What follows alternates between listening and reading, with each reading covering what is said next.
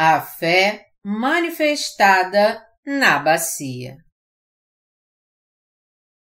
Êxodo 30, de 17 a 21 Disse mais o Senhor a Moisés: Farás também uma bacia de bronze com seu suporte de bronze para lavar. Polaás entre a tenda da congregação e o altar e deitarás água nela. Nela Arão e seus filhos lavarão as mãos e os pés. Quando entrarem na tenda da congregação, lavar-se-ão com água para que não morram, ou quando se chegarem ao altar para ministrar, para acender a oferta queimada ao Senhor. Lavarão, pois, as mãos e os pés para que não morram. E isto lhes serás por estatuto perpétuo a ele e à sua posteridade através de suas gerações. A bacia no átrio do tabernáculo. Material: feita de bronze, estava sempre cheia de água. Significado espiritual: bronze significa o julgamento de todos os pecados da humanidade. Para suportar a condenação de todos os pecados da humanidade, Jesus Cristo levou os pecados do mundo sobre si ao ser batizado por João Batista. Sendo assim, o significado da bacia é que podemos ser lavados de todos os nossos pecados, crendo que foram passados para Jesus com o seu batismo. Os sacerdotes que serviam no tabernáculo também lavavam as mãos e os pés na bacia antes de entrar no tabernáculo, e assim evitavam a morte. O bronze refere-se ao julgamento de todos os pecados e a água da bacia refere-se ao batismo que Jesus recebeu de João e por meio do qual ele levou os pecados do mundo sobre si. Em outras palavras, a bacia nos diz que Jesus aceitou todos os pecados passados sobre ele e suportou a condenação desses pecados. A água na bacia significa, no Antigo Testamento, o fio azul do tabernáculo e no Novo Testamento, o batismo que Jesus recebeu de João. Mateus 3:15, 1 Pedro 3:21. Portanto, a bacia se refere ao batismo de Jesus e é o lugar onde confirmamos nossa fé no fato de que Jesus Cristo levou todos os nossos pecados, incluindo nossos pecados atuais, e os lavou de uma vez por meio do batismo que recebeu de João Batista há mais de dois mil anos. Existem justos neste mundo que nasceram de novo crendo no Evangelho da Água e do Espírito. Eles são aqueles que receberam a remissão dos seus pecados crendo que todos os seus pecados foram perdoados pelas obras de Jesus Cristo manifestadas nos fios azul, púrpura, escarlate e no tecido de linho fino retorcido. No entanto, porque mesmo os justos que receberam a remissão de pecados são insuficientes em sua carne, eles não conseguem deixar de pecar todos os dias, e esses pecados são chamados de pecados atuais. O lugar onde os justos que receberam a remissão de pecados vão para resolver o problema de seus pecados atuais não é outro senão esta bacia. Sempre que os justos cometem pecados diariamente, eles vão à bacia no átrio do tabernáculo e lavam as mãos e os pés e podem assim confirmar que Jesus já perdoou todos os seus pecados atuais, também crendo na palavra escrita de Deus. Na Bíblia, a água às vezes também é usada para se referir à palavra de Deus, mas o significado mais importante da água é o batismo de Jesus. Efésios 5, 26 diz: para que a santificasse, tendo-a purificado por meio da lavagem de água pela palavra.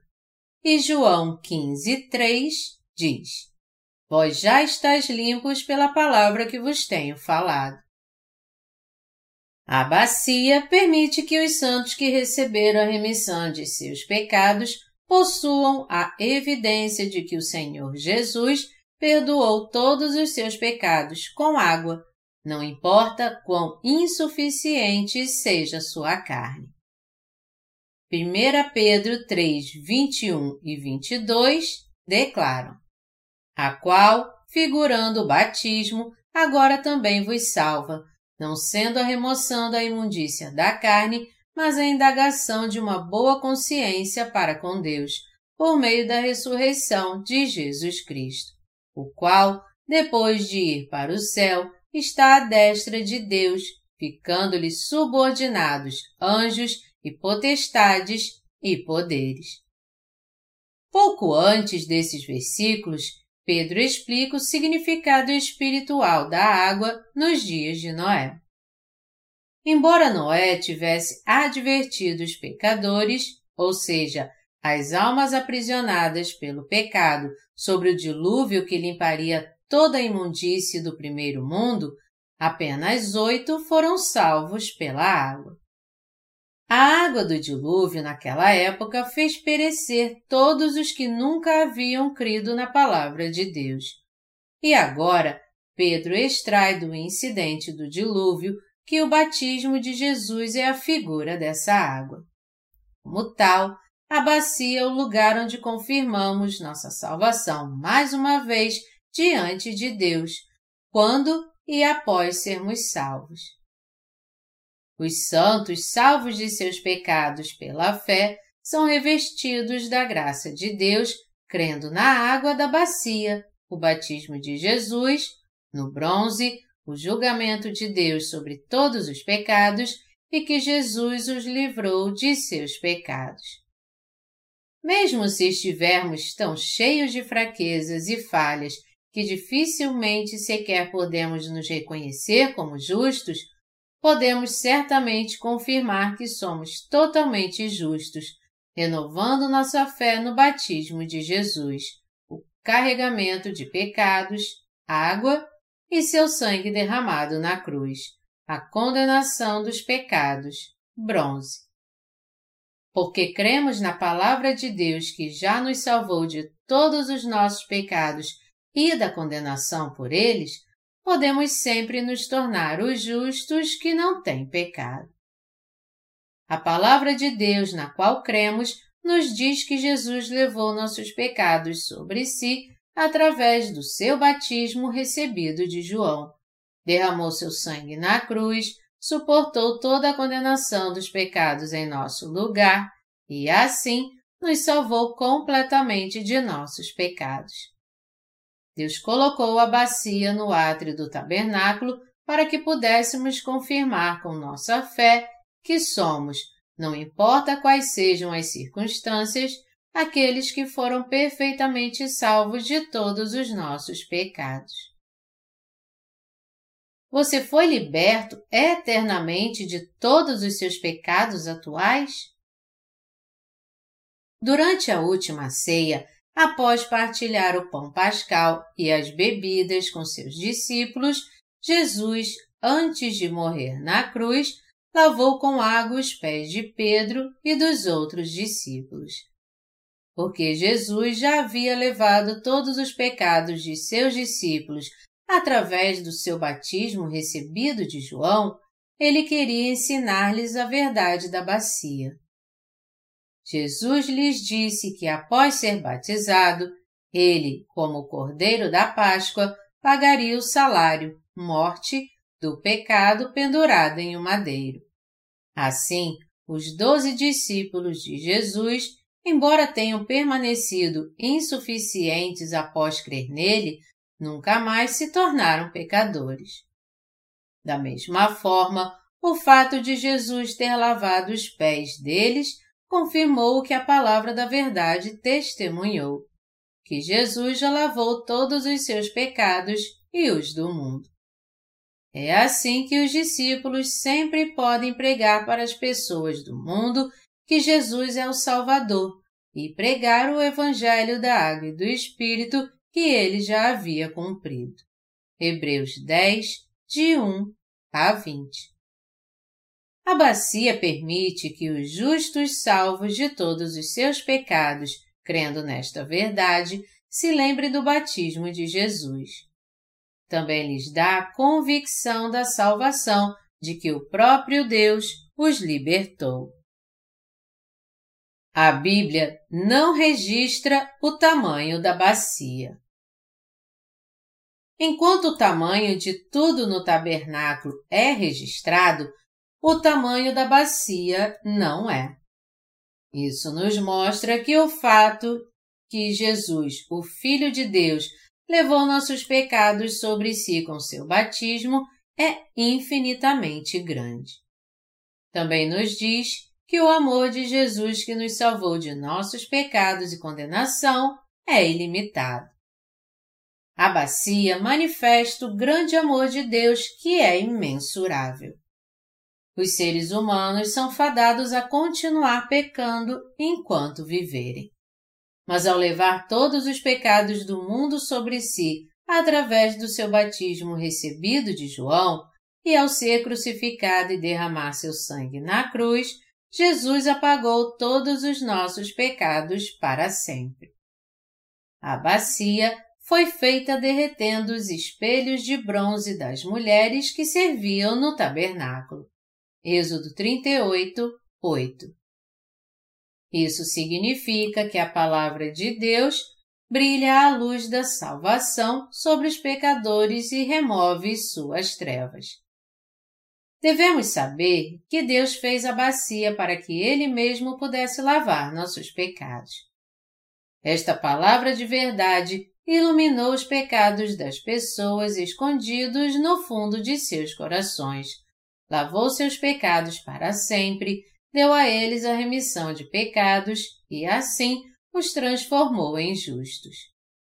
Em outras palavras, a bacia desempenha o papel de testemunhar claramente a verdade de que Jesus Cristo nos salvou, os pecadores, totalmente com a palavra de Deus. A bacia também era feita de bronze. Você sabe qual é o significado do bronze usado para fazer a bacia? Bronze refere-se a nada menos que a condenação do pecado que enfrentaríamos. Para ser mais preciso, a bacia nos diz que Jesus levou todos os nossos pecados à cruz com seu batismo e foi condenado em nosso lugar. Éramos nós que deveríamos ser condenados por nossos pecados, mas através da água da bacia podemos confirmar mais uma vez que todos os nossos pecados foram purificados. Aqueles que creem nisso se tornam os que foram julgados por sua fé, portanto, não enfrentarão mais nenhum julgamento. A bacia cheia de água está nos dizendo: através dos fios azul, púrpura, escarlate e do tecido de linho fino retorcido, Jesus já purificou seus pecados e os salvou completamente de seus pecados. Ele te limpou. A bacia, em outras palavras, é a prova positiva para os justos que receberam a remissão de pecados de que foram lavados de seus pecados e salvos. O altar de holocausto significa o julgamento do pecado, enquanto a bacia, relacionada ao fio azul entre os materiais do tabernáculo, nos diz que Jesus levou nossos pecados sobre si com seu batismo no Novo Testamento. Podemos entrar no santo lugar somente quando abrimos e entramos na porta do átrio do tabernáculo. Passamos pelo altar de holocausto e depois passamos pela bacia seguinte. Aqueles que podem entrar no tabernáculo onde Deus habita são somente os que claramente passaram pelo altar de holocausto e pela bacia pela fé. Só aqueles que receberam a remissão de pecados, crendo nesta verdade da bacia no átrio externo do tabernáculo, podem entrar no santo lugar. Quando alguém tenta entrar no santo lugar por suas próprias forças, fogo sairá do santo lugar e devorará essa pessoa. Mesmo os filhos de Arão não foram exceções a isso, e alguns deles, de fato, morreram como resultado. Levítico 10, de 1 a 2. Aqueles que ignoram a justiça de Deus sobre os pecados e o julgamento e ignoram essa verdade serão mortos devido a seus pecados. As pessoas que tentam entrar no reino de Deus crendo de acordo com seus próprios pensamentos, em vez de crer em sua salvação extremamente elaborada do pecado, certamente enfrentarão o julgamento de fogo por seus pecados. Devido ao inevitável julgamento do pecado, tudo o que os espera como consequência é apenas o inferno. Jesus completou nossa salvação do pecado com os fios azul, púrpura, escarlate e o tecido de linho fino retorcido para que entrássemos no santo lugar.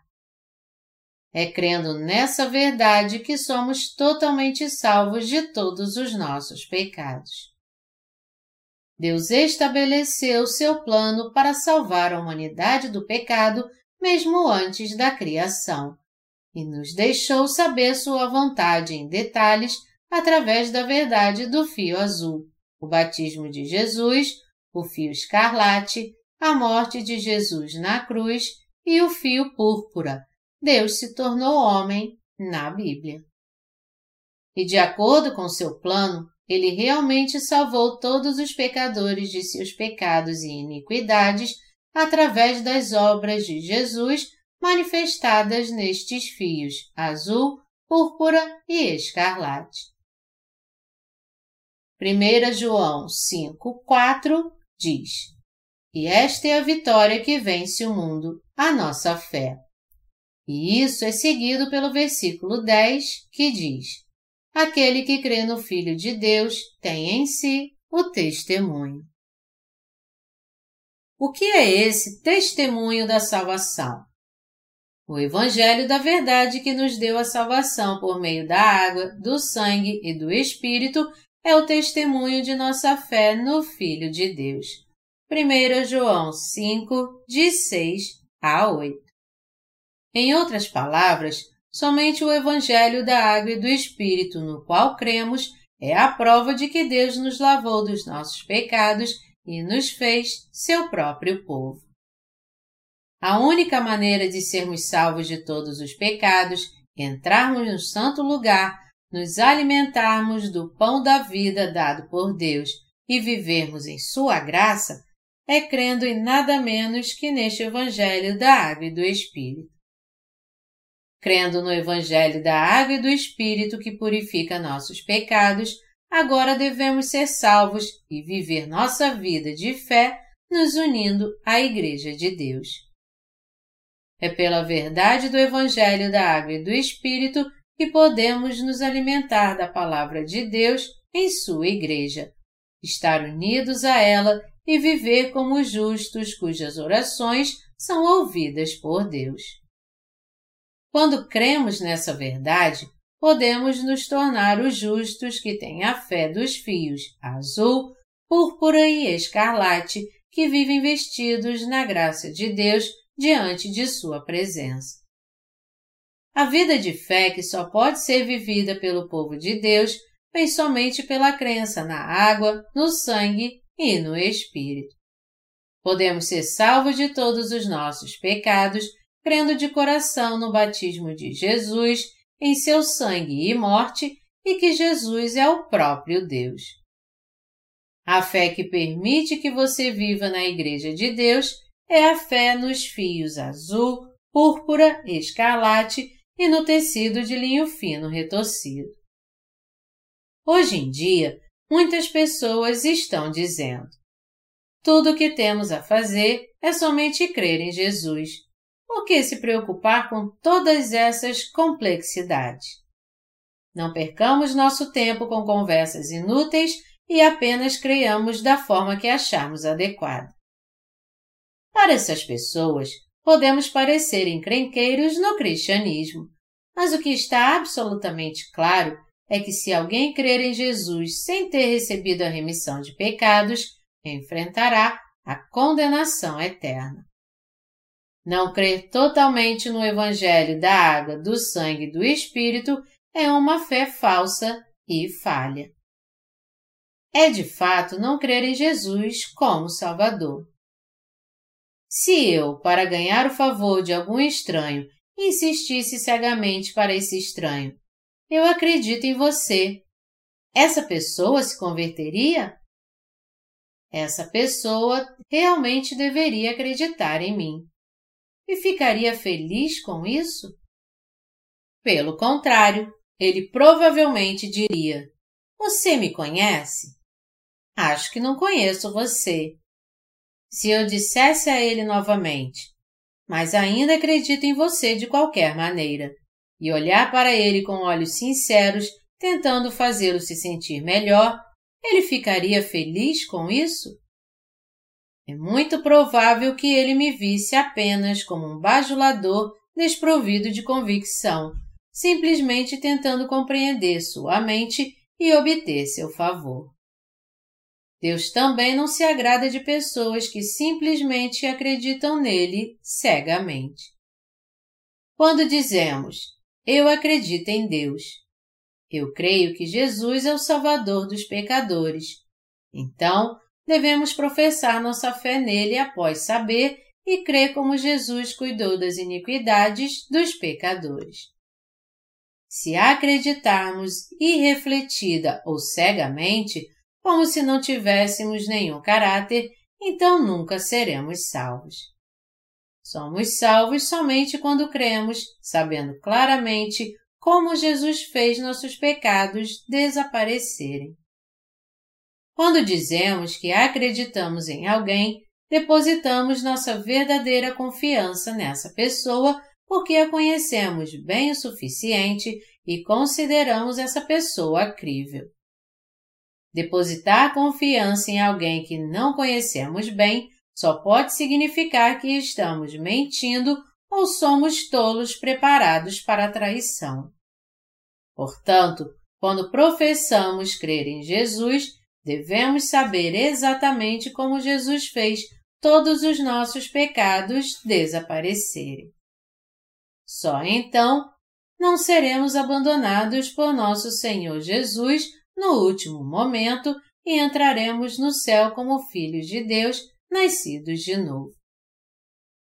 A verdadeira fé que pode nos levar ao céu é a fé nos fios azul, púrpura e escarlate. Em outras palavras, a verdadeira fé crê no Evangelho da Água e do Espírito que nos salvou pela água, o batismo de Jesus, o sangue, a morte de Jesus e o Espírito Santo. Jesus é Deus. Devemos saber quão grande é a graça de nosso Senhor Jesus, que nos salvou, e crer, pois crer nesta verdade nos levará à nossa salvação. Se a fé de alguém é completa ou não, é determinado apenas pelo fato dessa pessoa conhecer ou não a verdade. Você só pode crer em Jesus como seu Salvador quando crê no Evangelho da Água e do Espírito de coração. E esta fé em Jesus como nosso Salvador, que nos deu a remissão de pecados através do Evangelho da Água e do Espírito, é a verdadeira fé que nos salvou de todos os nossos pecados. A bacia é a afirmação da salvação que perdoou os nossos pecados. A bacia estava cheia de água. Foi colocada bem em frente ao santo lugar. A bacia é o lugar onde nos lembramos que recebemos a remissão de pecados e afirmamos que a recebemos pela fé. É a afirmação do fato de que Deus purificou todos os pecados dos crentes. Assim como os sacerdotes que servem no santo lugar lavam suas mãos e pés na bacia sempre que se sujam, aqueles que receberam a remissão de pecados, sempre que pecam, também lavam seus pecados, lembrando-se e afirmando mais uma vez, através da palavra de Deus, que Jesus também já apagou esses pecados que os sujaram e os expiou ao ser condenado vicariamente. Nós nos contaminamos porque não podemos deixar de continuar pecando enquanto vivemos neste mundo. Com o que devemos limpar todos esses pecados que nos contaminam então? Nós os purificamos crendo que Jesus Cristo, o Rei dos Reis, veio a esta terra há mais de dois mil anos na semelhança de homem para salvar os pecadores. Levou seus pecados sobre si através do seu batismo, derramou seu sangue na cruz e, assim, perdoou os pecadores de todos os seus pecados. Podemos receber a remissão de pecados e purificar nossos pecados atuais somente quando cremos nesta verdade que Jesus levou todos os pecados sobre si ao ser batizado. Em outras palavras, nós também podemos ser purificados de nossos pecados atuais somente quando cremos nesta verdade de que Deus já lavou todos os nossos pecados através dos fios azul púrpura e escarlate. Devemos ter a fé que conhece e crê na verdade da bacia. Sem fé na bacia, nunca poderemos entrar no santo lugar onde Deus habita. Nossas ações nem sempre podem ser perfeitas. Porque temos deficiências, às vezes pecamos mas a salvação que Deus nos deu é perfeita, pois a palavra de Deus é perfeita. Porque Deus lavou nossas falhas com sua salvação perfeita, podemos entrar com ousadia no santo lugar pela fé. Quem não passar pela bacia nunca poderá entrar no santo lugar. Somos elegíveis para entrar no santo lugar pela nossa fé, Nesta verdade que Jesus veio a esta terra dois mil anos e apagou todos os pecados do mundo com o Evangelho da água, do sangue e do Espírito profetizado através dos fios azul, púrpura e escarlate. Sem crer que o Senhor Jesus já apagou todos os nossos pecados e nos tornou justos, não poderemos entrar no santo lugar. Uma vez que não entramos no santuário de Deus sem crer nos fios azul, púrpura e escarlate, sem crer no Evangelho da Água e do Espírito, não podemos desfrutar da bênção de ir ao trono da graça de Deus, crendo em Sua palavra e na Sua igreja, de orar a Ele e receber a Sua graça, e de conviver com os seus servos e santos. Somente podemos viver nossas vidas na Igreja de Deus com nossos companheiros crentes, ouvindo e crendo na Sua palavra e orando a Ele, quando cremos que Deus já nos salvou de todos os nossos pecados através dos fios azul, púrpura e escarlate. A bacia é a confirmação final de nossa salvação do pecado. Deus colocou a bacia bem em frente ao santo lugar e a encheu de água para dar a confirmação de fé àqueles que creem no Evangelho da remissão de pecados. Esta bacia limpa as consciências contaminadas dos justos que creem. Em 1 João 2, de 1 a 2, lemos: Filhinhos meus, estas coisas vos escrevo para que não pequeis. Se todavia alguém pecar, temos advogado junto ao Pai, Jesus Cristo, o justo. E ele é a propiciação pelos nossos pecados e não somente pelos nossos próprios, mas ainda pelos do mundo inteiro. Amém. Se pecarmos, temos um advogado junto ao Pai, Jesus Cristo, o justo. Jesus lavou os corações impuros dos justos com água. Um dia antes de ser crucificado, durante a última ceia, Jesus reuniu seus discípulos, derramou água em uma bacia e começou a lavar seus pés. Quando fui batizado, levei todos os seus pecados, inclusive os pecados que você cometerá mais tarde, e serei condenado na cruz em seu lugar.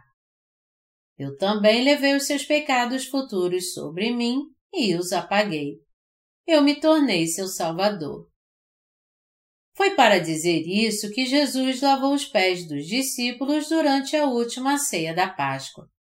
Para Pedro, que se recusou a ter seus pés lavados por Jesus, ele disse: O que eu faço não sabes agora, compreendê-lo-ás depois. João 13, 7 Jesus quis se tornar o Salvador perfeito daqueles que realmente creem no Evangelho da Água e do Espírito. Para aqueles que creem nos fios azul, púrpura e escarlate, Jesus se tornou o Salvador eterno. O uso da bacia. A bacia era usada para lavar toda a imundície dos sacerdotes quando eles trabalhavam no tabernáculo dando ofertas a Deus. Era necessário lavar a sujeira que os sacerdotes recebiam ao matar a oferta de sacrifício, tirar seu sangue e cortá-la em pedaços para dar a Deus a oferta que expiaria os pecados do povo de Israel. Quando os sacerdotes se sujavam ao dar ofertas, eles tinham que ser lavados com água, e a bacia era o lugar onde toda essa imundície era limpa. Sempre que pecamos, seja espiritualmente ou em nossa carne, e sempre que nos tornamos contaminados por quebrar os mandamentos de Deus, devemos lavar toda a nossa imundície com a água da bacia. Os sacerdotes, sempre que seus corpos tocavam qualquer coisa impura ou suja, tinham que lavar as partes sujas de seus corpos com água, querendo ou não. Assim, sempre que todos os que creem em Deus entram em contato com algo sujo ou impuro, a água da bacia é usada para lavar toda essa imundície. Resumindo, a água da bacia para usar na lavagem da imundície dos nascidos de novo. Como tal, a bacia contém a misericórdia de Deus. O significado da bacia não é um item opcional que podemos escolher crer ou não, mas é o item necessário e essencial para aqueles que creem em Jesus. Deus estabeleceu o tamanho de todos os outros itens do tabernáculo, especificando quantos côvados deveriam ter em altura, comprimento e largura. Mas ele não especificou o tamanho da bacia. Esta é uma característica particular apenas da bacia. Isso manifesta o amor infinito que o Messias concedeu a nós, que cometemos pecados diariamente. No amor do Messias foi encontrado seu batismo, uma forma de imposição de mãos que lava todos os nossos pecados. Como era necessário usar muita água quando os sacerdotes se sujavam no desempenho de suas funções, a bacia sempre deveria estar cheia de água. Portanto, o tamanho da bacia dependia dessa necessidade. Como a bacia era feita de bronze, Sempre que os sacerdotes se lavavam com sua água, eles pensavam no julgamento do pecado. Os sacerdotes que serviam no tabernáculo tinham que lavar toda a impureza de suas mãos e pés com a água da bacia. Se o bronze manifesta o julgamento de Deus, então a água manifesta a lavagem do pecado. Hebreus 10, 22 diz: e lavado o corpo com água pura. E Tito 3:5 diz: o lavar regenerador e renovador do Espírito Santo. Como essas passagens, a palavra do Novo Testamento também nos fala muito sobre a lavagem da imundície com a água do batismo. Se os sacerdotes lavavam suas imundícies acumuladas em suas vidas com a água da bacia, nós, os cristãos nascidos de novo de hoje, podemos lavar todos os nossos pecados cometidos em nossas vidas, crendo no batismo de Jesus. A água da bacia do Antigo Testamento nos mostra que o Messias veio a esta terra e lavou todos os pecados do mundo com o batismo que recebeu de João. Através da Bíblia, Deus nos diz que não somente os pecados cometidos pelo povo de Israel, mas os pecados cometidos por todas as pessoas de toda a história da humanidade foram todos passados para Jesus com o batismo que ele recebeu de João. Quando Jesus foi batizado por João, em Mateus 3,15, ele disse: Deixa por enquanto, porque assim nos convém cumprir toda a justiça. Ao receber seu batismo, com a mesma forma de imposição de mãos de João, o representante da humanidade, Jesus aceitou todos os pecados da humanidade em seu próprio corpo. Portanto, crendo no fato de que todos os nossos pecados foram passados para Jesus, o Messias, através do seu batismo, todos podemos ser lavados de todos os pecados imundos do nosso coração. Porque nós já passamos todos os nossos pecados para Jesus, crendo nesta verdade, tudo o que temos a fazer é apenas crer que o Filho de Deus carregou os pecados do mundo para a cruz, foi crucificado e derramou seu sangue. Tornou-se a oferta de sacrifício perfeito para toda a humanidade e assim nos livrou de todos os nossos pecados. Vocês creem nisso em seus corações? Aqueles que realmente creem que o Messias se tornou nossa própria oferta de sacrifício são salvos eternamente. O problema dos pecados atuais também pode ser resolvido crendo no batismo de Jesus. A Bíblia nos diz como podemos lavar todos os nossos pecados atuais? Assim como os sacerdotes lavavam suas impurezas com a água da bacia no Antigo Testamento, no Novo Testamento, podemos receber a remissão de nossos pecados atuais, crendo que Jesus cumpriu a justiça de Deus, levando os pecados do mundo sobre ele mesmo por meio de seu batismo recebido de João. No final, todos os pecados são lavados pela crença nesta verdade.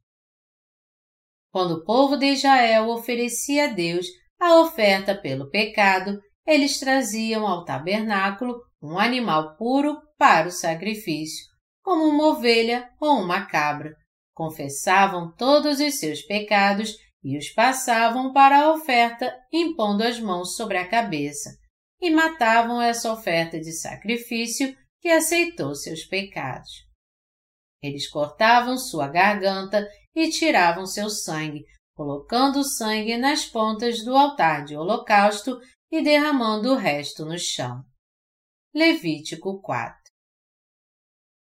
Até um ano de seus pecados eram remidos de uma só vez pela fé através da oferta pelo pecado no dia da expiação.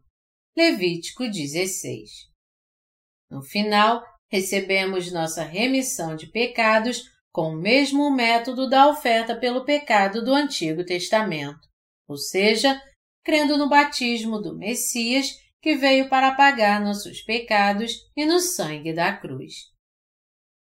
A imposição de mãos do Antigo Testamento é o mesmo que o batismo que Jesus recebeu no Novo Testamento. Nosso Messias cuidou e lavou todos os nossos pecados ao ser batizado por João e crucificado.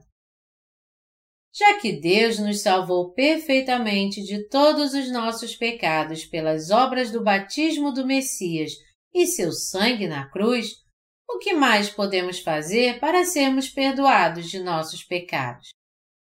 O que devemos lembrar e crer é que, mesmo quando pecamos diariamente em nossas vidas devido às nossas fraquezas, todos esses pecados também foram lavados por Jesus Cristo, que veio da água e do sangue.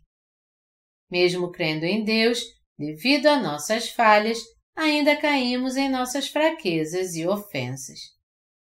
Mas nosso Deus, que sabe de tudo isso, nos salvou enviando Messias a esta terra, o fazendo levar os pecados da humanidade sobre si através do seu batismo e o sacrificando. Ao colocar o altar de holocausto e a bacia no átrio do tabernáculo, Deus nos permitiu lavar todos os nossos pecados cometidos diariamente antes de entrarmos no santuário, a casa de Deus.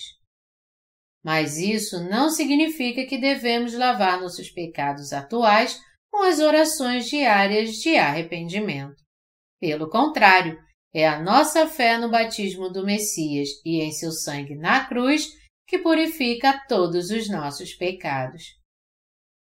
Deus determinou que quando os justos cometem erros, pecados e transgressões após crer em Jesus, eles devem ser purificados de todos esses pecados, crendo no batismo que o Messias, o Senhor da Bacia, recebeu. Muitas pessoas tendem a considerar o fato de Jesus carregar os pecados e ser julgado por todos eles como a mesma coisa, amarrando-os cegamente em um único pacote. Mas porque cometemos pecados reais diariamente devido às nossas fraquezas, a purificação do pecado e o julgamento do pecado devem ser separados em dois. O batismo que Jesus recebeu de João e sua morte na cruz foi para levar todos os nossos pecados sobre ele, para ser julgado por eles e para nos salvar deles perfeitamente. Nesta fé, podemos receber o julgamento de nossos pecados de uma só vez. Assim, o problema dos nossos pecados cometidos diariamente deve ser resolvido crendo no batismo do Messias. É unindo esses dois componentes, o batismo e a cruz, que se completa a única e perfeita salvação. Esta é a verdade da perfeita remissão de pecados. No que diz respeito à solução para o problema dos nossos pecados, devemos pensar e crer nisso, separando o batismo de Jesus e a cruz um do outro. Quando os sacerdotes matavam animais de sacrifício no tabernáculo, eles ficavam sujos de sujeira e respingos de sangue. Não podemos nem começar a imaginar o quão sujos eles ficavam. Os sacerdotes tinham que lavar toda essa imundície, mas se não houvesse água na bacia do átrio do tabernáculo, eles não poderiam fazê-lo. Não importa se era o sumo sacerdote ou um sacerdote comum que havia sido perdoado de um ano de pecados. Sem lavar a imundície imediatamente com a água da bacia, ele não poderia continuar vivendo com a imundícia ainda nele. Mesmo que o sumo sacerdote tivesse todo tipo de sujeira sobre ele, por haver a bacia no átrio do tabernáculo, ele sempre poderia ser limpo. Embora o sacerdote fosse totalmente perdoado por um ano de pecados, ainda assim era lavando os pecados diários que ele era purificado. Deus estabeleceu que os sacerdotes que ofereciam a ele deveriam ser lavados de toda a sua imundície na bacia. Podemos então perceber por que Deus colocou a bacia no átrio do tabernáculo. Também podemos saber por que esta bacia foi colocada entre o altar do holocausto e o santuário.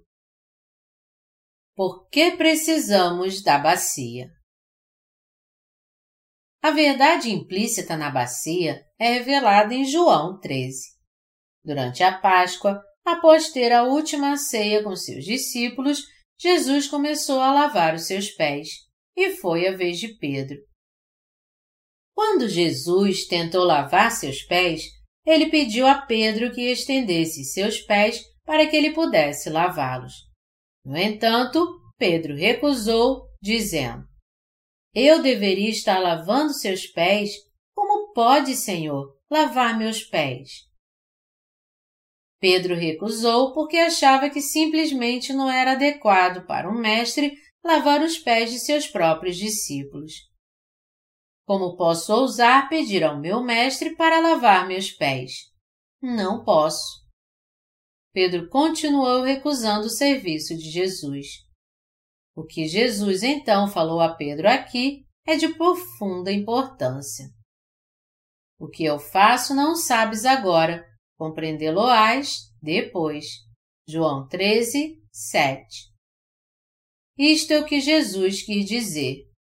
Você não pode entender agora porque tenho que lavar seus pés. Mas esta certamente será a chave para resolver o problema de seus pecados atuais. Você cometerá muitos pecados diariamente de agora em diante, mas eu já levei até mesmo os seus pecados do futuro sobre mim, e por causa desses pecados, agora devo derramar meu sangue na cruz. Você deve, portanto, saber e crer que sou o Messias que cuidou até mesmo de seus pecados atuais e do futuro. Na mente de Pedro parecia reprovável o Messias lavar os seus pés, e isto é porque ele recusou ser lavado. Mas Jesus falou para Pedro: Compreendê-lo-ás depois, e lavou seus pés. Somente quando eu lavo seus pés você pode ter relações comigo. Você não entende agora porque estou lavando seus pés, mas depois que eu for crucificado e ascender ao reino dos céus, você saberá porque lavei seus pés. Por ser o seu Messias, eu já levei até mesmo seus pecados futuros com o meu batismo, e ao me tornar a oferta de sacrifício por seus pecados, eu me tornei seu Salvador. Como nosso Senhor Jesus disse, Pedro não entendeu nada disso na época, mas depois da ressurreição do Senhor Jesus, ele passou a entender. Verdadeiramente, este foi o evento que apagou até mesmo seus pecados atuais. Porque eu não consigo deixar de cometer pecados atuais no mundo, o Senhor Jesus lavou meus pés para que eu creia que Jesus, o Messias, levou até mesmo esses pecados atuais sobre si com seu batismo por João Batista. O batismo do Messias cuidou até mesmo dos pecados do futuro. Jesus levou todos esses pecados sobre si com seu batismo, carregou os pecados do mundo até a cruz e levou a condenação de todos os pecados ao ser crucificado. E ao ressuscitar dos mortos, ele nos salvou verdadeira e totalmente de todos os nossos pecados. Só mais tarde, após ter traído o Senhor Jesus três vezes, Pedro percebeu isso e creu. É por isso que em 1 Pedro 3,21 ele disse: A qual, figurando o batismo, agora também vos salva, não sendo a remoção da imundícia da carne, mas a indagação de uma boa consciência para com Deus, por meio da ressurreição de Jesus Cristo.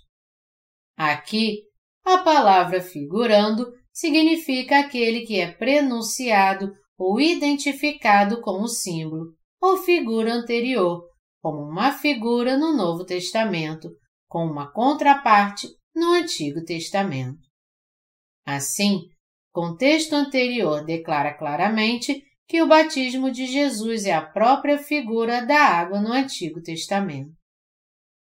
No Antigo Testamento, quando a oferta pelo pecado do dia da expiação era dada a Deus para receber a remissão de um ano de pecados, sumo sacerdote, representando o povo de Israel, tinha que impor suas mãos sobre a oferta do sacrifício e confessar os pecados que os israelitas cometiam para passar seus pecados para a oferta. Este método de imposição de mãos tinha o mesmo formato do batismo de Jesus.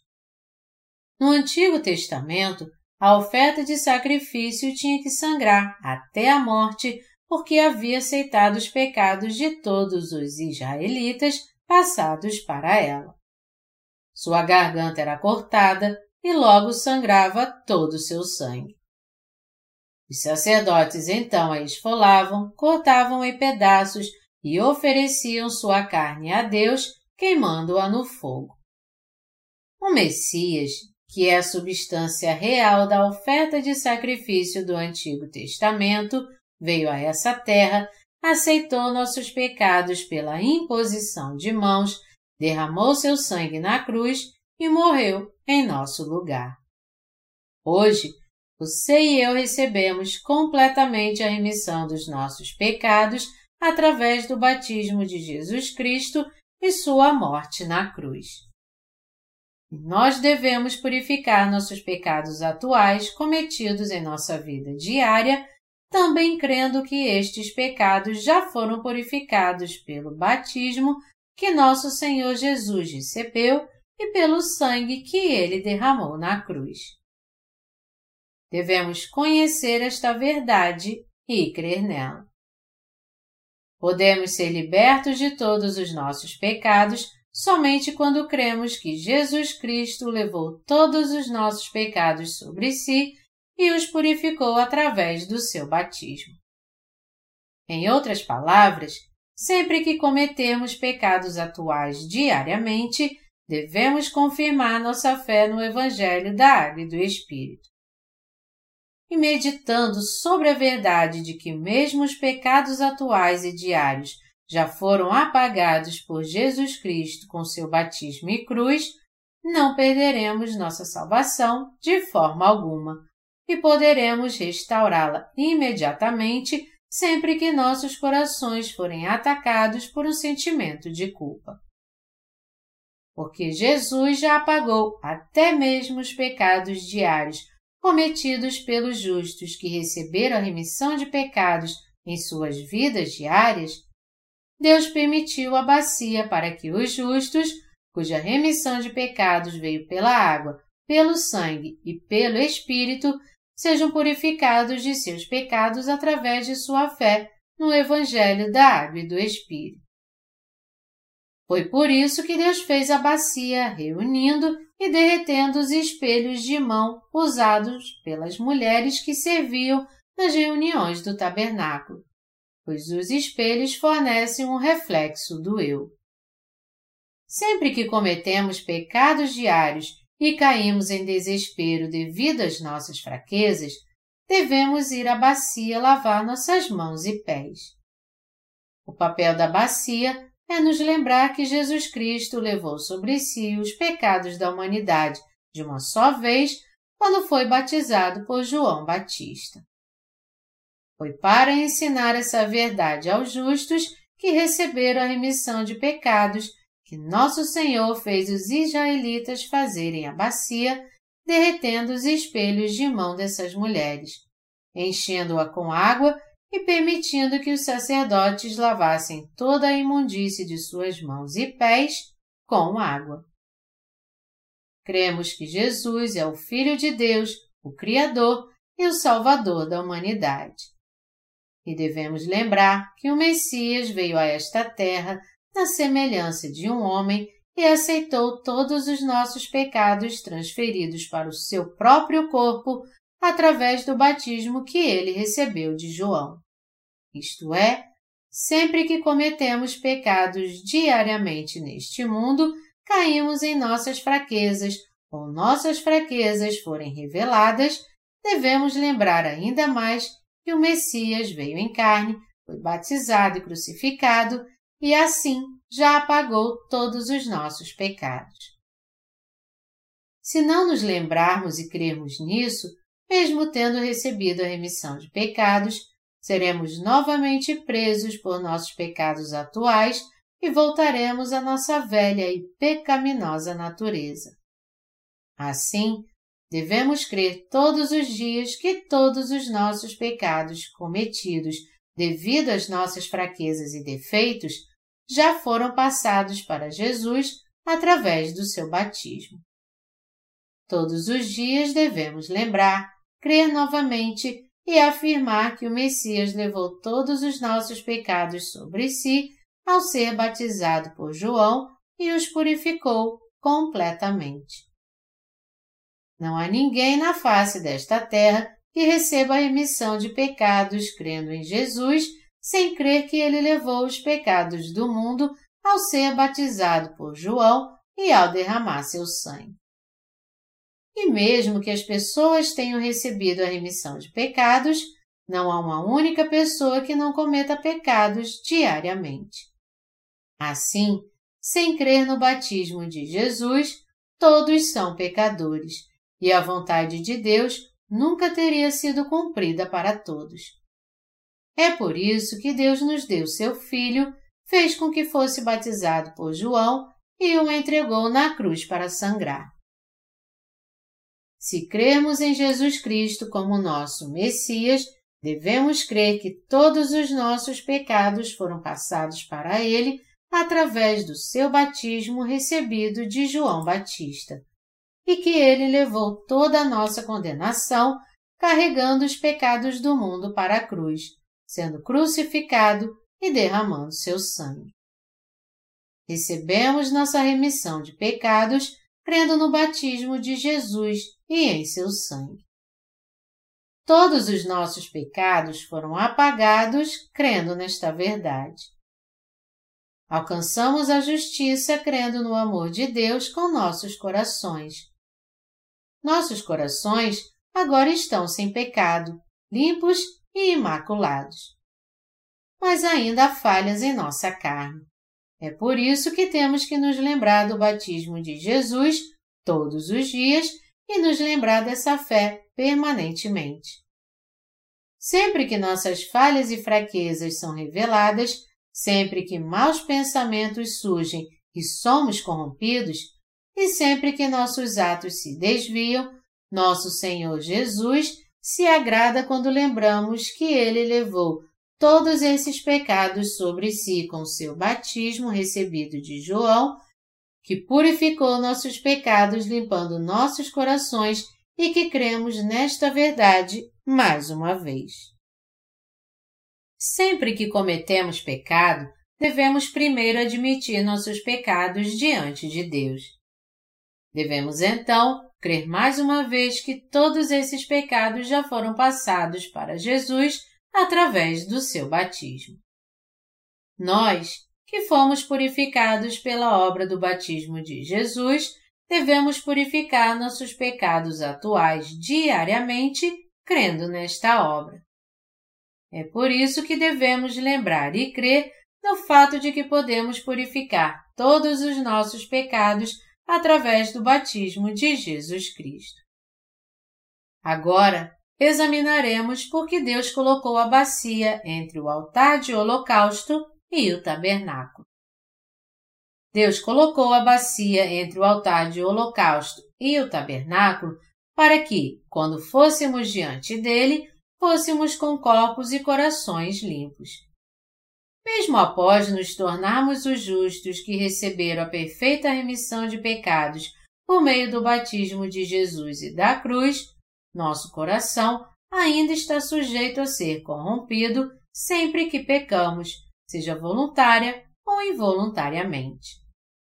É por isso que devemos limpar essa imundície na bacia quando passamos pelo altar de holocausto e vamos diante de Deus porque não podemos ir diante de Deus se tivermos a menor de todas as imundícies.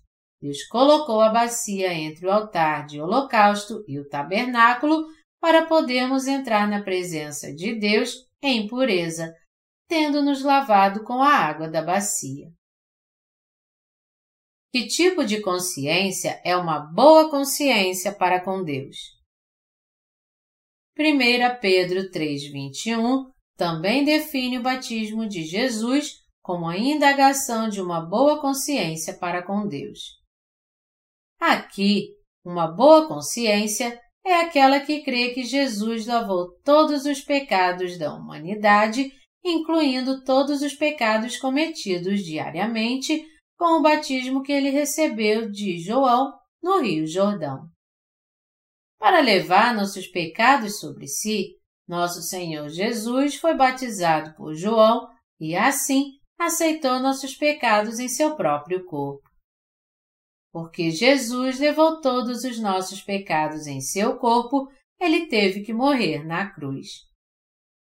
Se ignorarmos e não crermos no que ele fez, então nossa consciência só pode ser má. É por isso que devemos crer em seu batismo.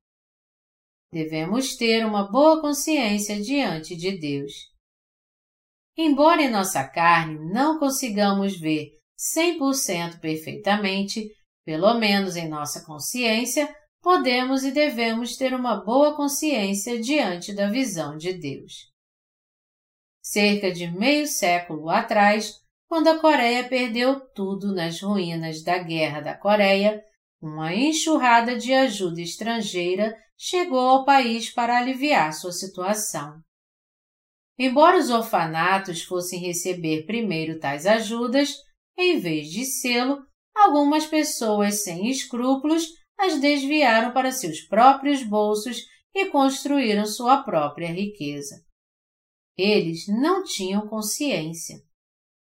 Quando os países estrangeiros davam leite em pó, farinha, cobertores, sapatos, roupas e outros suprimentos de ajuda, os apoiadores os enviavam para as pessoas nuas e famintas em extrema necessidade para que fossem vestidas e alimentadas adequadamente. Eles dificilmente poderiam imaginar que alguns funcionários públicos perversos e vigaristas desviariam esses bens de ajuda humanitária. Pessoas com boa consciência os teriam distribuído de forma justa entre os pobres. Aqueles que, em vez de fazerem das ajudas estrangeiras uma oportunidade de acumular riquezas, as distribuíssem equitativamente entre os pobres que morriam de fome, nada teriam de que se envergonhar diante de Deus, pois teriam vivido com boa consciência. Mas aqueles que não o fizessem seriam acusados de ladrões por suas próprias consciências. É claro que esses ladrões ainda podem ser purificados de todos os seus pecados se eles se converterem e crerem no batismo de Jesus agora mesmo. Para levar nossos pecados sobre si e apagar todos os nossos pecados atuais, Jesus veio a essa terra e foi batizado. Tendo assim sido batizado por João, Jesus lavou todos os nossos pecados de uma vez. Eu gostaria de repreender os incrédulos em seu batismo, dizendo: O que então faz você ser tão orgulhoso a ponto de não crer em seu batismo? Com que confiança você não crê? Você é bom o suficiente para entrar no reino sem a fé em seu batismo? Se realmente queremos ser pessoas de boa consciência, devemos lavar todos os nossos pecados atuais com o batismo que Jesus recebeu de João. Para fazer isso, devemos crer em nossos corações que Jesus levou sobre si todos os pecados que cometemos durante toda a nossa vida e os purificou. É por isso que Jesus, nosso Messias, foi batizado por João antes de ir à cruz. Jesus disse à mulher apanhada em adultério: Eu também não te condeno, eu também não te julgo. Por quê? Porque Jesus já havia levado sobre si o pecado de adultério dessa mulher e porque o próprio Jesus suportaria a condenação desse pecado também.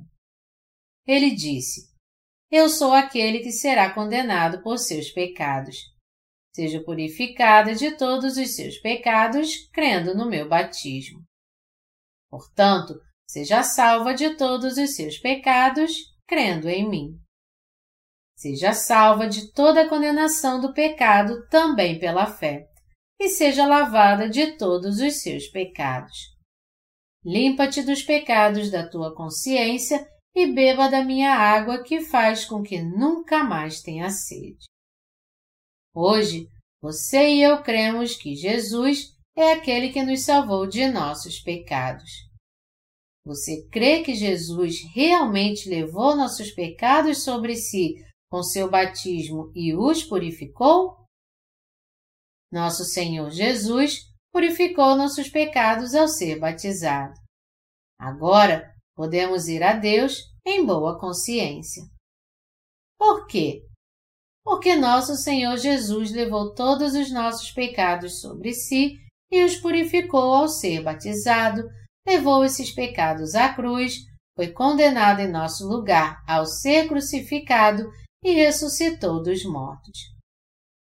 Muito tempo atrás, Jesus veio a esta terra e durante seus 33 anos de vida, ele levou todos os nossos pecados sobre si e os purificou com seu batismo. Ao levar até mesmo nossos pecados atuais sobre si e purificá-los, nosso Senhor Jesus nos permitiu ir a Deus e nos tornarmos justos, e sermos julgados por todos os nossos pecados através do sacrifício de Jesus Cristo. É crendo no Senhor Jesus, em outras palavras, que podemos chamar Deus de nosso Pai e ir diante de Sua presença. Portanto, aqueles que creem nas obras da água, do sangue e do Espírito de Jesus Cristo são os que têm uma boa consciência. Os que são contrários certamente têm a má consciência e não crê nos atos justos do Senhor Jesus, seu batismo e crucificação. Hoje em dia, muitas pessoas não aceitam a palavra de Deus seriamente devido à sua fé supersticiosa. Muitos mentirosos, descartando a palavra de Deus como se fosse apenas um ornamento, apenas pregam que também devemos fazer o bem em nossa fé em Deus para entrar no reino dos céus. E quando se trata de salvação, eles só falam do sangue da cruz e pensam erroneamente que precisam subir alguma montanha para orar ou jejuar para então encontrar Deus através da experiência da carne. Embora nada possa estar mais errado do que essa fé, eles estão absolutamente certos disso.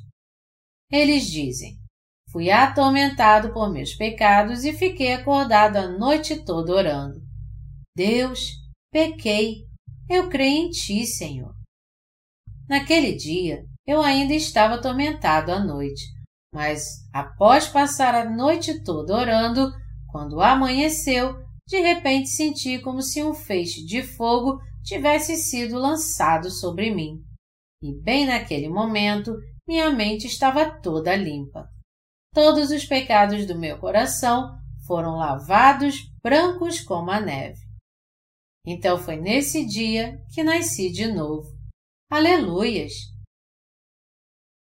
Tais pensamentos são apenas ensinos ignorantes e tolos feitos pelo homem que tornam a palavra de Deus inútil.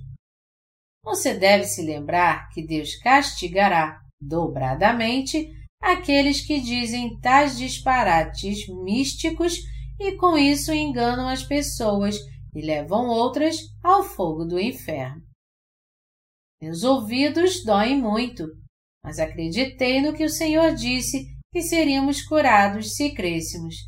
Então resisti à minha dor, dizendo: Senhor, eu creio. Quando acreditei assim, então toda a dor se foi. Eu tinha uma úlcera gástrica, então, toda vez que comia alguma coisa, sentia uma dor de estômago terrível. Então, antes de comer, orei: Senhor, estou sofrendo aqui, mas tu disseste que ouvirias tudo que orássemos com fé. Eu ainda acredito na tua palavra.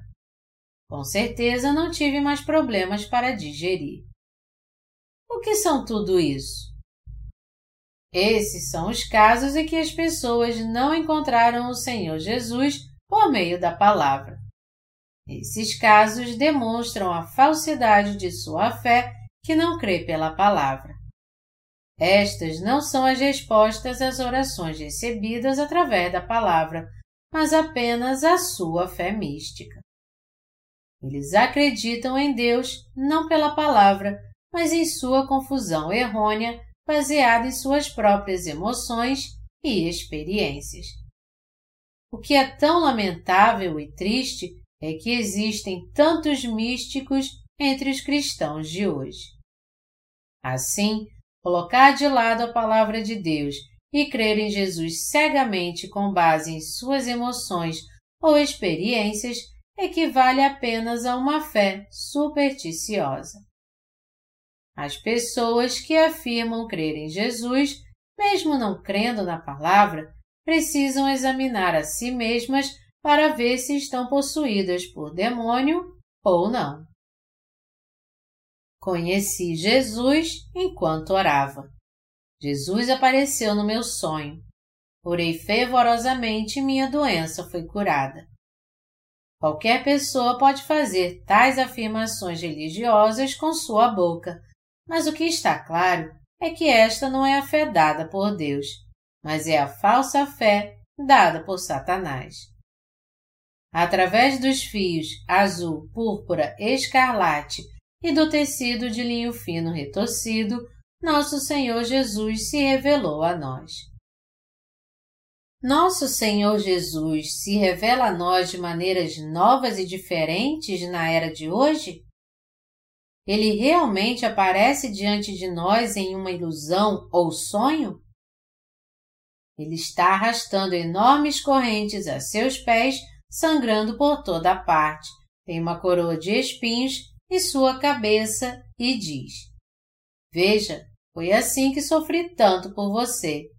Agora que você vai fazer por mim?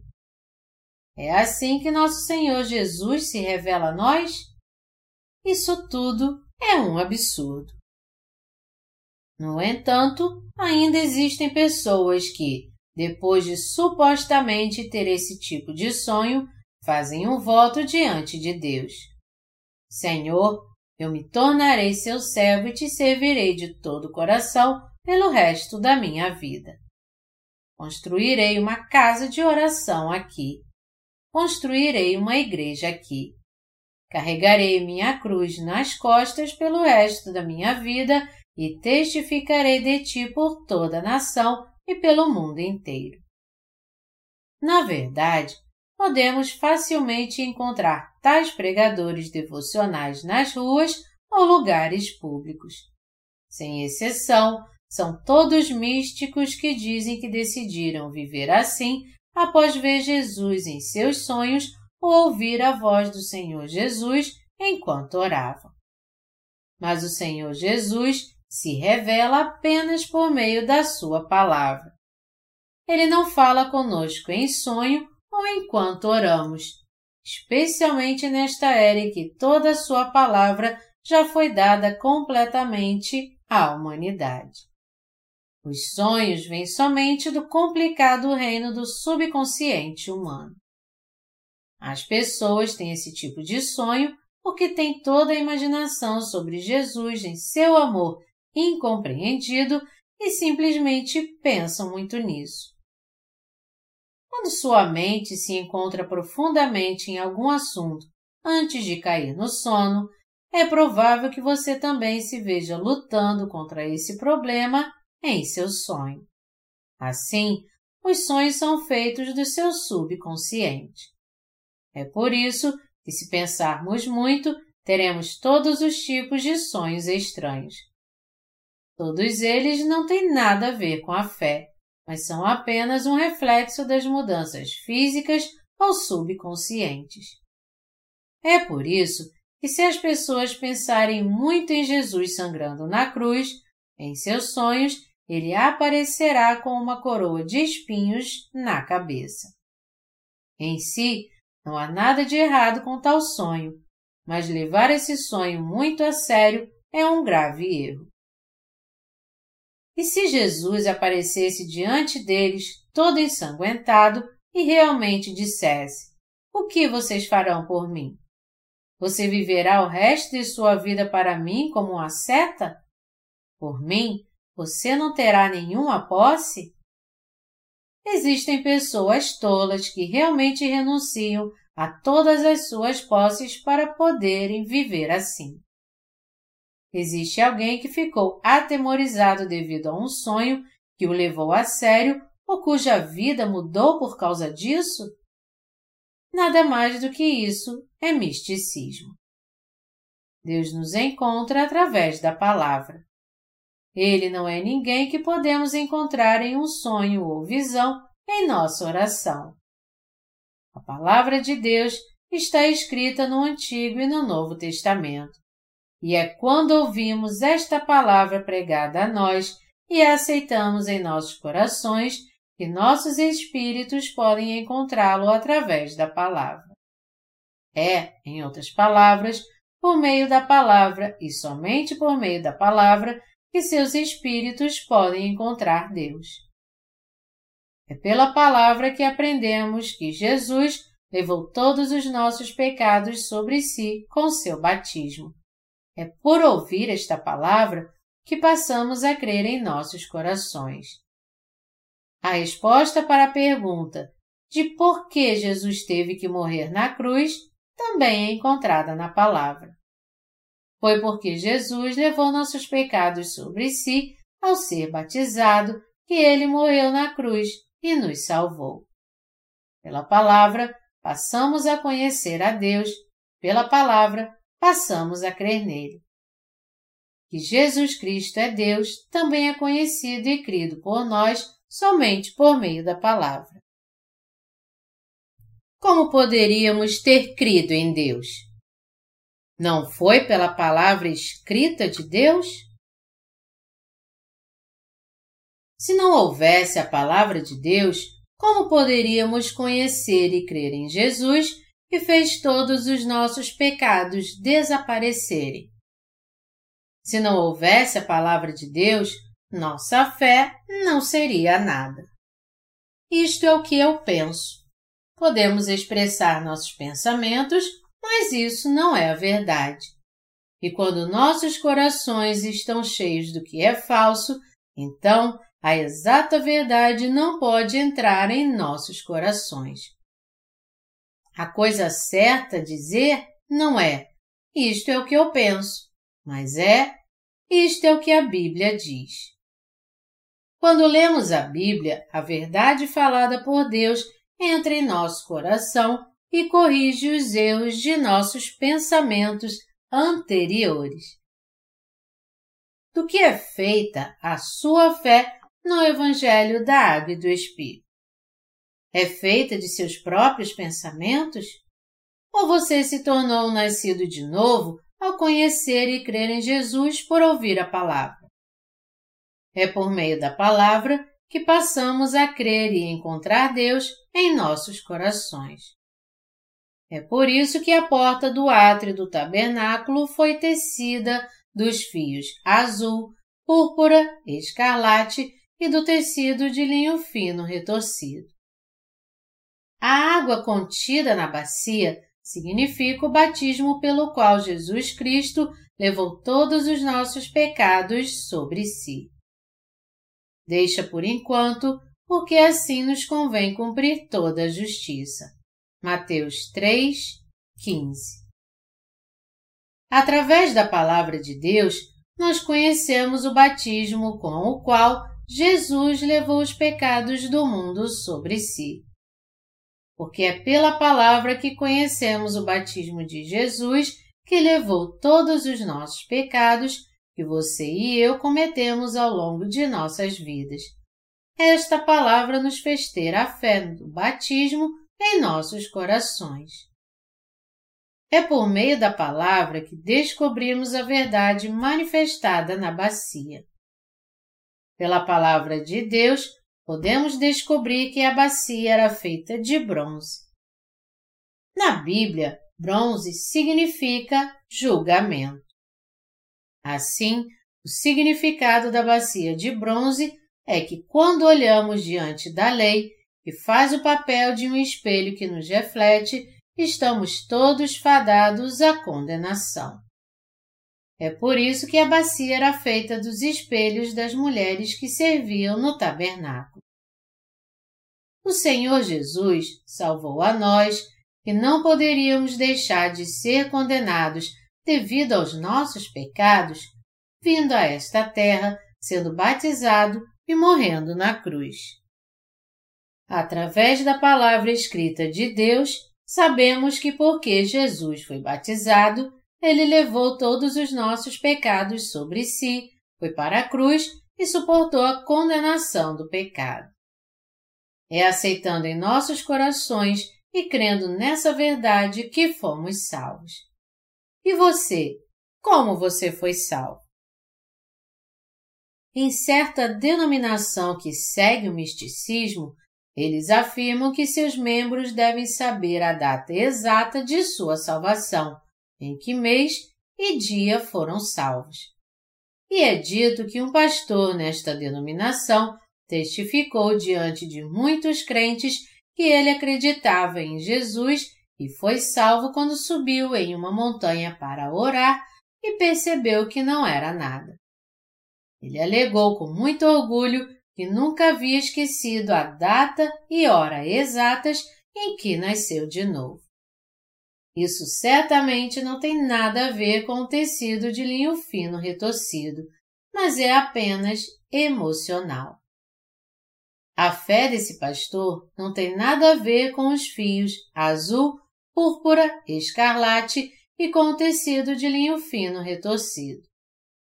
A salvação ensinada por tal denominação não tem nada a ver com a verdadeira salvação estabelecida na Palavra de Deus, mas é apenas de autoria deles. Realmente é possível se auto-hipnotizar. Se as pessoas continuarem insistindo que não tem pecado e pensarem assim repetidas vezes, elas acabarão sendo hipnotizadas por si mesmas e se tornarão sem pecado por conta própria. Se eles continuarem repetindo esse encantamento a si mesmos, logo poderão sentir como se realmente se tornassem sem pecado. Mas esses sentimentos nunca duram muito. Então, em pouco tempo, eles precisam se hipnotizar novamente cantando: Eu não tenho pecado, eu não tenho pecado. Quão egocêntrica, falsa, ignorante e supersticiosa é essa fé. O linho fino retorcido significa a palavra de Deus do Antigo e do Novo Testamento. As portas do átrio do tabernáculo, do santo lugar e do santo dos santos foram tecidas de fios azul, púrpura, escarlate e do tecido de linho fino retorcido e nos dizem que Jesus se tornou a porta de nossa salvação e nosso Salvador, exatamente como está escrito no Antigo e no Novo Testamento. Portanto, agradeço verdadeiramente a Deus, pois quão certa é a salvação que Deus nos falou. É por isso que, quando oro, não tento apelar para as emoções ou dar um show. Eu apenas oro deixando tudo em Deus e confiando nele. Pai, por favor, ajude-nos. Faça-nos pregar o Evangelho por todo o mundo. Proteja e guarde todos os meus companheiros, ministros e santos. Dê-nos os obreiros que podem servir o Evangelho, permitir que este Evangelho seja espalhado e fazer os crentes perceberem e crerem em Sua palavra. Isso é tudo que digo quando oro. Eu não oro tentando agitar minhas emoções e chorar. Nada disso faz parte de minhas orações. Algumas pessoas, quando simplesmente não conseguem despertar suas emoções, não importa o quanto tentem, até pensam em seus pais e mães mortos há muito tempo, para derramar lágrimas e fingir, querendo que suas orações sejam consideradas sérias perante outros. Essas orações inventadas são como um monte de lixo que faria Deus vomitar. As pessoas também despertam suas emoções pensando na crucificação de Jesus, enquanto continuam gritando cegamente: Eu creio em Ti, Senhor. Mas isso realmente significa que a fé dessas pessoas é forte? Você pensa em seus pecados e tenta agitar suas emoções, dizendo: Senhor, eu pequei, ajuda-me a viver em retidão. Então, na verdade, é bem possível despertar-se emocionalmente. Como ter uma experiência tão emocional e uma boa sessão de choro pode descarregar muito estresse, muitas pessoas, sentindo-se revigoradas, pensam ser disso que se trata a fé. Embora suas vidas sejam cheias de problemas, essas experiências emocionais, pelo menos, os fazem sentir melhor por um tempo. E assim, eles continuam suas vidas religiosas dessa maneira. Você deve crer que o Senhor Jesus veio a nós por meio dos fios azul, púrpura, escarlate e do tecido de linho fino retorcido. Nosso Senhor Jesus veio a nós através da palavra. Portanto, você não deve esperar pelos seus sentidos, mas deve ouvir o que a palavra de Deus lhe diz. O importante é se você crê ou não na palavra de Deus em seu coração. Quando você orar, não tente se concentrar em suas emoções. Em vez disso, você deve controlá-las em um nível apropriado. Por quê? Porque existem muitos mentirosos neste mundo que se aproximarão daqueles que gostam de ser emocionalmente estimulados e inspirados para tirar proveito de seus buracos emocionais porque as pessoas muitas vezes perdem as faculdades intelectuais ao perseguir seus sentimentos quando as reuniões de avivamento são realizadas sob a bandeira do grande avivamento espiritual, na maioria das vezes, o objetivo é apenas despertar as emoções dos participantes. No entanto, agora que nasci de novo, não posso realizar tal avivamento, mesmo que tente, pois pregar a palavra de Deus não é incitar as emoções das pessoas como nessas grandes reuniões de avivamento espiritual do mundo. O nascer de novo da palavra da verdade, há muito tempo me despeço do meu aspecto emocional que costumava se intrometer em minha vida espiritual. Nós, os justos que ouvimos a palavra de Deus, usamos nosso intelecto e cremos em nossos corações. Nunca gostamos de ser movidos emocionalmente.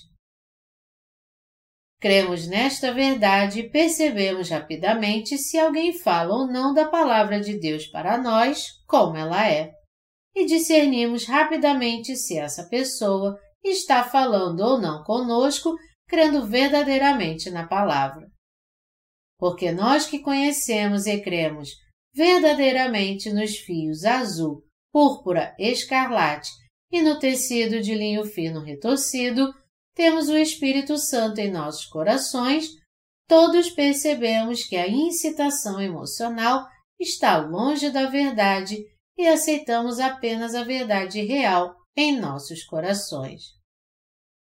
Jesus veio a nós pelos fios azul, púrpura, escarlate e pelo tecido de linho fino retorcido. Quão maravilhosa é esta verdade! Quão maravilhoso é o amor de nosso Senhor que o salvou! Através das quatro obras de Jesus escritas na Palavra de Deus, todos passamos a crer que Jesus levou todos os seus pecados sobre si com seu batismo, morreu na cruz e assim salvou você com o cumprimento de toda a justiça. Vocês creem nesta verdade em seus corações? Aqueles que pregam o Evangelho devem proclamá-lo com base no tecido de linho fino retorcido, ou seja, a palavra de Deus do Antigo e do Novo Testamento, e seu conteúdo deve ser os fios azul, púrpura e escarlate. E aqueles que ouvem devem aceitá-lo e crer de todo o coração. A água da bacia lava os nossos pecados. Através do seu batismo, Jesus levou todos os nossos pecados sobre si e os purificou. O batismo de Jesus refere-se à água da bacia que lavou a todos nós que estávamos destinados ao inferno devido aos pecados e nos permitiu estar diante de Deus. Porque Jesus aceitou todos os nossos pecados sobre si através do seu batismo, ele pôde ir para a cruz e purificá-los ao ser crucificado até a morte. Tanto o batismo de Jesus quanto a cruz testificam que Jesus levou a condenação por todos os nossos pecados. Através do batismo e da cruz, Jesus cumpriu toda a nossa salvação. Fazer orações de arrependimento nunca pode nos purificar de nossos pecados. Por Jesus já ter levado os nossos pecados com seu batismo, é que todos os nossos pecados estão lavados. É ouvindo esta palavra e crendo no que Jesus fez por nós que podemos ser libertos da condenação de todos os nossos pecados. Graças à condenação que Jesus suportou, nós já suportamos toda a condenação do pecado pela nossa fé em seu batismo. Verdadeiramente, fomos salvos pela fé. De certa forma, a salvação é totalmente simples. Se cremos no dom e no amor da salvação, podemos ser salvos, mas se não crermos, não podemos ser salvos. Fora da salvação cumprida por Deus, não há nada que possamos fazer para sermos salvos. Não podemos fazer absolutamente nada pela nossa salvação, se não fosse por Deus. Como nosso Senhor Jesus decidiu nos salvar dessa forma antes mesmo da criação e cumpriu nossa salvação, tudo depende de como Deus decidir. Deus Pai decidiu nos salvar por meio de seu Filho e do Espírito Santo, e quando chegou o tempo determinado, ele enviou seu Filho unigênito Jesus a esta terra. Quando Jesus completou 30 anos e chegou a hora de cumprir essas obras de salvação, o Pai então fez Cristo ser batizado e morrer na cruz, ressuscitou e assim nos salvou. Somos salvos aprendendo e conhecendo o que o Senhor Jesus fez por nós na palavra do Antigo e do Novo Testamento e crendo nesta palavra de coração. Ser salvo crendo em nossos corações nada mais é do que aceitar a fé em nossos corações. Você crê que a palavra da Bíblia é a palavra de Deus? A Bíblia é o próprio Deus, que existe desde o princípio e sua palavra. Através da palavra do Antigo e do Novo Testamento, a palavra de Deus, podemos conhecer e encontrar Deus. E por meio da palavra do Antigo e do Novo Testamento, podemos perceber e crer que ele nos salvou por meio dos fios azul, púrpura, escarlate e do tecido de linho fino retorcido. Além disso, porque aqueles que realmente creem nesta verdade são salvos, eles podem testemunhar que a palavra tem poder com certeza. Não devemos julgar e medir a palavra de Deus com nossos próprios pensamentos estreitos, mas devemos saber a partir dela como exatamente Deus nos salvou. Do Antigo e do Novo Testamento, eu espero e oro para que todos vocês agora ouçam e creiam na palavra dos fios azul, o batismo de Jesus, púrpura, Jesus é o Rei dos Reis, escarlate, a cruz e do tecido de linho fino retorcido, palavra de Deus do Antigo e do Novo Testamento. Se você deixar de lado a palavra de Deus e julgar sua palavra com sua própria medida pelo resto de sua vida, você nunca será salvo. Se você reconhece que não conhece bem a palavra de Deus, então deve ouvir com atenção o que dizem os predecessores da fé. Sejam eles pastores, obreiros ou leigos, quando você ouve a palavra de Deus pregada por eles e quando o que estão pregando é realmente correto diante de Deus, tudo o que você precisa fazer é reconhecer que é certo e crer em seu coração. Aqueles que pregam a palavra não a proclamam porque é muito fácil, mas o fazem porque o que estão proclamando é justo diante de Deus. É por isso que eles pregam o conhecimento correto de Deus, isto é, o Evangelho da Água e do Espírito, a verdade dos fios azul, púrpura, escarlate e do tecido de linho fino retorcido. Independentemente de quem a ouvimos, se é a verdade da palavra, então não há nada mais que possamos fazer a não ser aceitá-la dizendo sim, pois não há um único J ou tio que esteja errado com a palavra de Deus. Devemos crer na palavra de Deus. O que é crer? É aceitar, é confiar.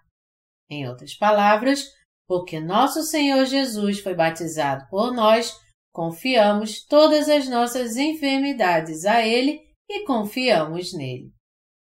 O Senhor Jesus realmente me salvou fazendo isso?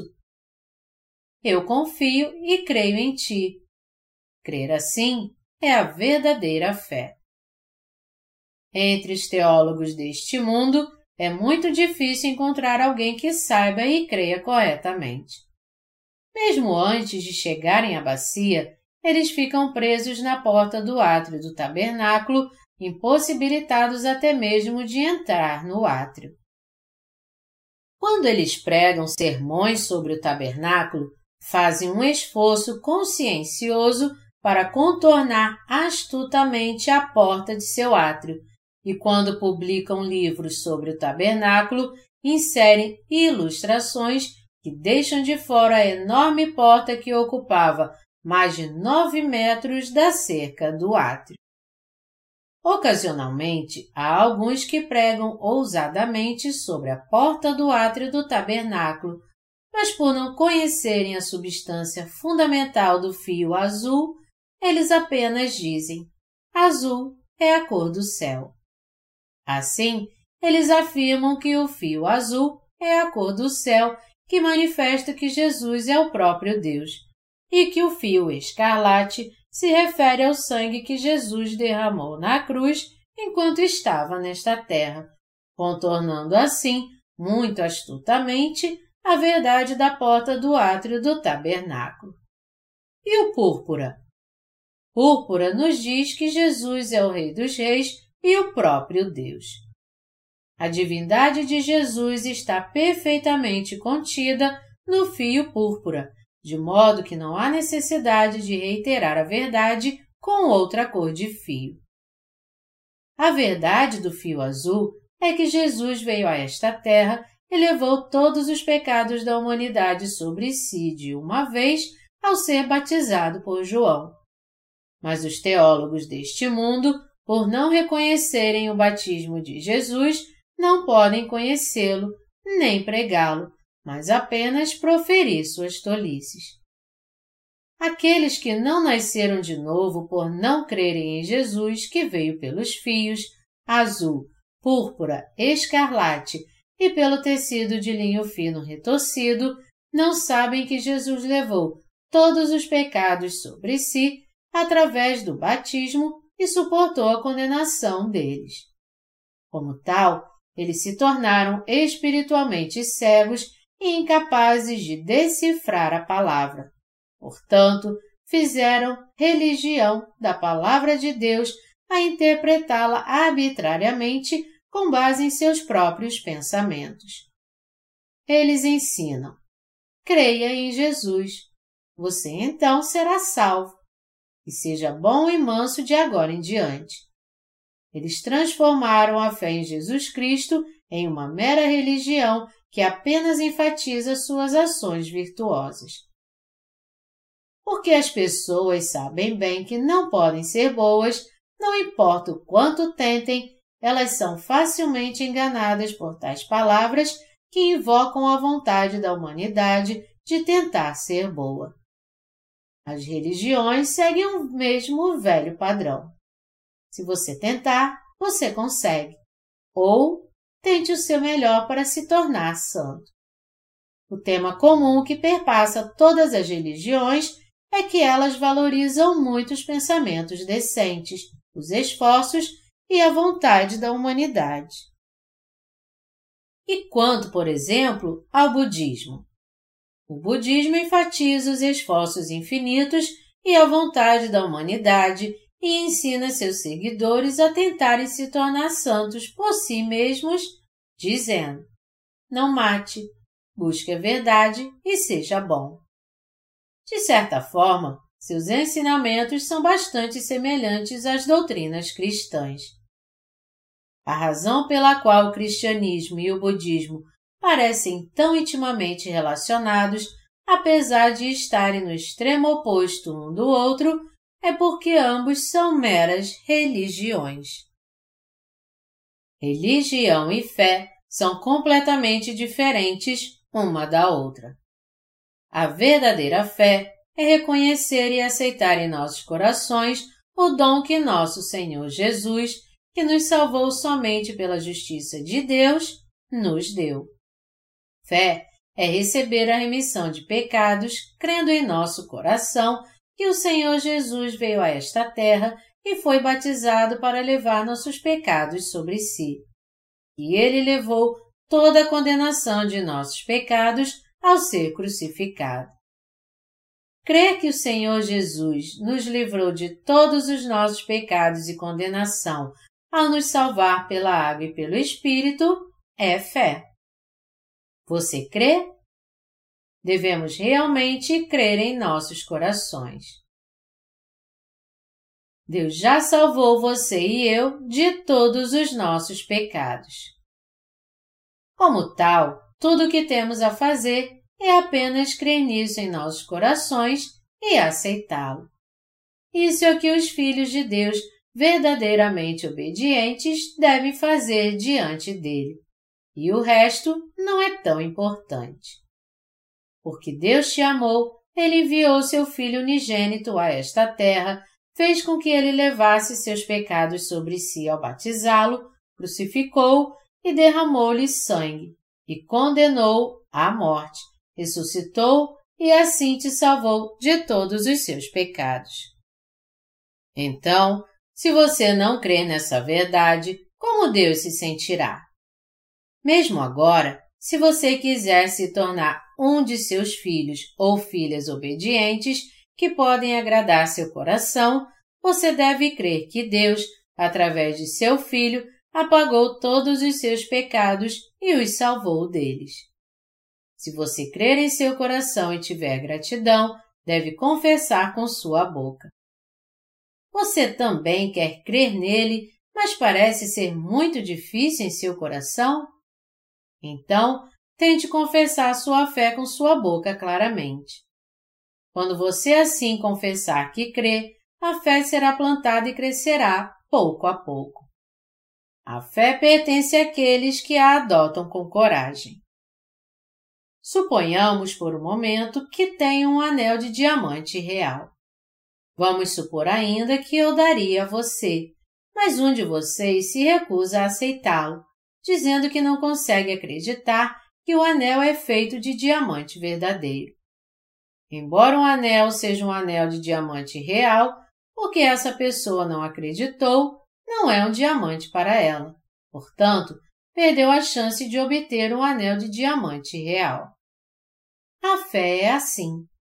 Se um gemólogo competente provasse às pessoas com sua declaração escrita que o anel é feito de diamante verdadeiro, elas passariam a acreditar nisso. Deus nos disse em detalhes, por meio de Sua palavra escrita, que a salvação que Ele nos deu é verdadeira. e aqueles que creem em sua salvação, porque sua palavra testifica assim, são as pessoas de fé. É difícil para mim crer que seja realmente verdade, mas como você, que é o absoluto, diz que é verdade, creio que sim. Quando as pessoas acreditam assim, elas podem se tornar pessoas de fé, e o dom mais precioso se torna seu, como prometido. Por outro lado, há também um tipo diferente de fé. Suponhamos que um vigarista imitou um anel de diamante e que alguém o comprou ludibriado por suas cores brilhantes, convencido de que era genuíno. Essa pessoa está totalmente convencida de que fez uma escolha sábia, mas na verdade foi enganada. Quando as pessoas acreditam em falsas testemunhas que afirmam que o anel é feito de diamante quando não é, então esse diamante falso é o mesmo que o diamante verdadeiro para essas pessoas, para acreditarem cegamente que o anel é feito de diamante. Mas o que eles têm, é claro, é apenas uma farsa. Da mesma forma, existem pessoas com uma fé falsa. Mesmo estando convencidos de sua fé, ela é falsa, sem fundamento e mística, pois não veio da palavra de Deus. Deus disse: Não adorem outros deuses além de mim. A palavra de Deus é o próprio Deus, e a palavra nos diz que, a menos que nasçamos da água e do Espírito, não podemos ver o reino de Deus. João 3, 5. Deus está nos dizendo que, sem primeiro passar pela porta do átrio do tabernáculo, tecida com os fios azul, púrpura, escarlate e com o tecido de linho fino retorcido, não podemos entrar no átrio do tabernáculo, e que aqueles que não lavam primeiro mãos e pés na bacia para limparem-se não podem entrar no tabernáculo. Como somente esta palavra é a verdade, qualquer outra coisa além disso é tudo uma farsa. Somente a fé nessa verdade é a verdadeira fé, e a fé em qualquer outra coisa é inteiramente falsa. Não importa o quão fervorosamente as pessoas possam ter crido, o que não for a palavra de Deus não será a palavra de Deus até o fim. Quando Jesus diz a você que ele fez todos os seus pecados desaparecerem com seu batismo e sangue na cruz, tudo o que você precisa fazer é apenas crer.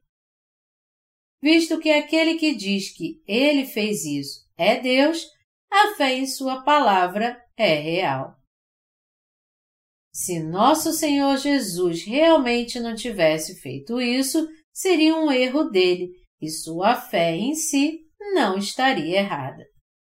Por outro lado, se o Senhor Jesus definitivamente fez isso e ainda assim você não creu, portanto, não foi salvo, então claramente é de sua inteira responsabilidade.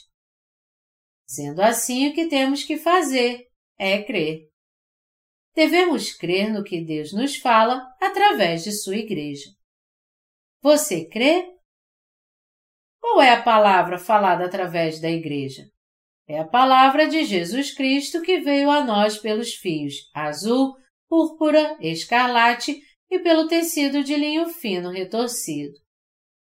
A Igreja prega toda a palavra de Deus que Jesus levou nossos pecados sobre si ao ser batizado, que Jesus é o próprio Deus e que ele levou a condenação de todos os nossos pecados na cruz. A fé nesta verdade, que Jesus nos salvou, é a fé do verdadeiro diamante garantida por Deus. Quando primeiro conhecemos a vontade de Deus e os significados espirituais manifestados no tabernáculo e depois falamos deles, é simples assim. Mas se formos buscar incapazes de conhecê-los, teremos apenas um conhecimento superficial sobre o formato externo do tabernáculo, a palavra hebraica original para ele ou seu contexto histórico. Então, não nos beneficiaríamos de forma alguma, mas apenas terminaríamos com uma dor de cabeça. Creia no batismo de Jesus.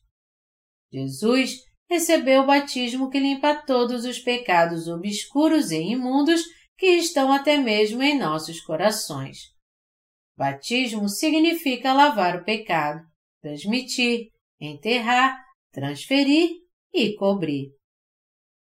Foi porque Jesus recebeu tal batismo que ele levou todos os seus pecados sobre si.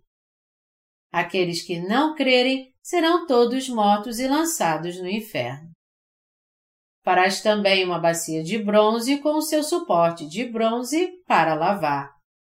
Lavarão, pois, as mãos e os pés para que não morram, e isto lhes serás por estatuto perpétuo, a ele e à sua posteridade, através de suas gerações.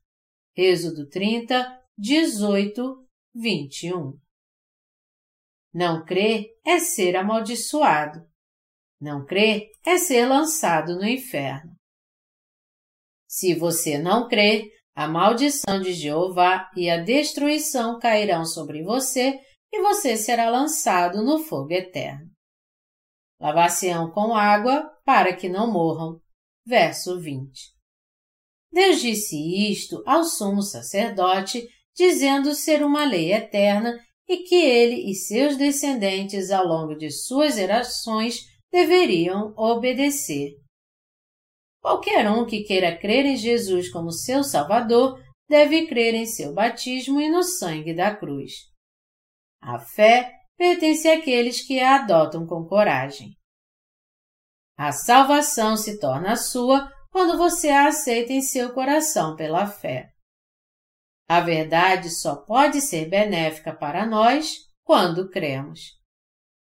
Devemos crer no que Deus nos disse. Não há obstáculo para um coração maior do que a descrença. Deus disse que quando os sacerdotes fossem diante dele, deveriam primeiro lavar as mãos e os pés na bacia de bronze. E ainda assim, há muitas pessoas que não têm fé para lavar as mãos e os pés com a água da bacia. Todo aquele que não tiver a fé manifestada na bacia será morto diante de Deus creia no Evangelho da Água e do Espírito em seu coração e seja purificado, e assim vá para diante de Deus, evite sua morte e receba seu reino como seu presente. Por mais que você discuta e insista diante de Deus, certamente você será condenado por não crer quando lhe foi dado uma chance. Espere e oro para que ninguém entre vocês enfrente a morte por não crer nessa verdade. Se você não crê nessa verdade da salvação, que apagou seus pecados com o batismo de Jesus e seu sangue na cruz, você será muito prejudicado. Você crê? Devemos agradecer a Deus por nos salvar de nossos pecados e condenação por meio da bacia. A parte restante do tabernáculo será discutida nas sequências deste livro. Espero que todos tenham o privilégio de se tornarem filhos de Deus por meio das mensagens destes livros.